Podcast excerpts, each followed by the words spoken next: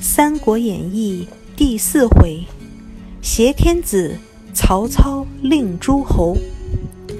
上一回合，我们讲到吕布和王允合谋杀死了董卓。郭汜等人掌握了政权后，吕布逃出了京城，四处寻找可以安身立命的地方。他的谋士陈宫建议攻占濮阳。濮阳原本是曹操的根据地，可是这时曹操正在徐州打仗，吕布趁虚而入，一举占领了濮阳。曹操听说后大吃一惊，说：“濮阳丢了，我就无家可归了。”连忙带兵赶了回来。曹操在濮阳城外安营扎寨，第二天。便与吕布两军对垒，准备厮杀。曹操问：“你为什么夺我的城池？”吕布说：“大汉的城池人人有份儿，难道就你能占吗？”说完，各自派出大将开战。双方打了多时，曹操大败，后退了三四十里。曹操兵败之后。又率领曹洪、典韦等大将，从小路进发去偷袭吕布。这时，吕布正准备犒劳将士，陈宫进谏说：“曹操极会用兵，要防止他偷袭。”吕布同意了，并做好了迎战的准备。当晚，曹操刚到吕布的军营，就遇到了伏兵。双方一阵混战，曹操无论往哪个方向跑，都被吕布手下雨点般的箭给拦住了。曹操无计可施，大叫：“谁来救我？”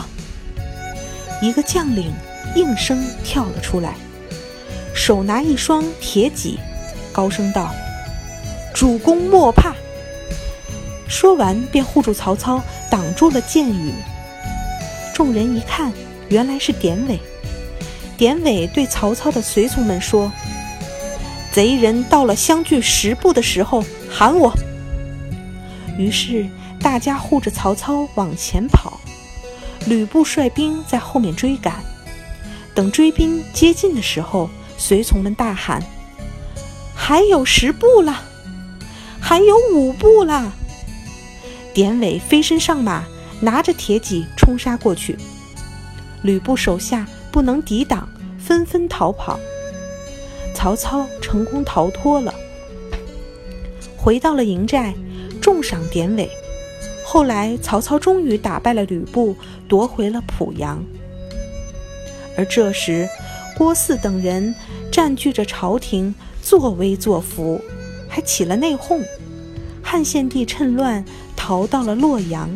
并下旨请曹操护驾，曹操便和谋士们商量：当年晋文公收留了周襄王，诸侯都服从他。现在天子受人欺负，您如果能发兵相助，一定能得到天下人的称赞。这是个大展宏图的好机会呀！曹操听了大喜，立即率领二十万大军赶到洛阳。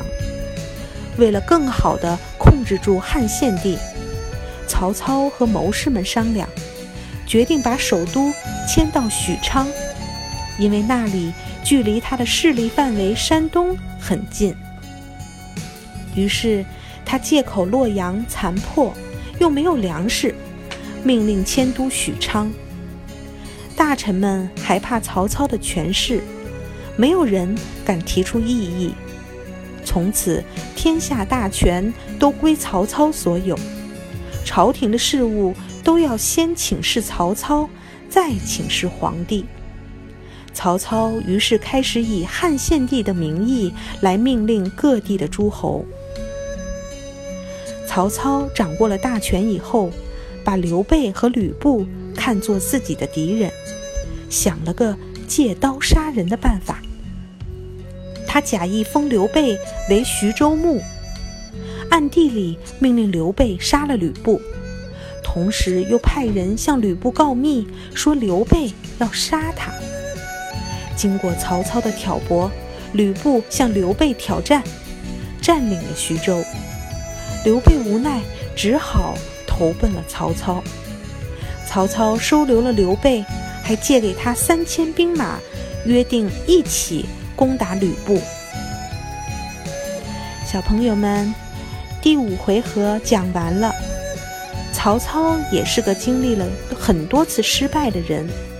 他曾经刺杀董卓，没有成功；和吕布交战，也是一开始就被打败了。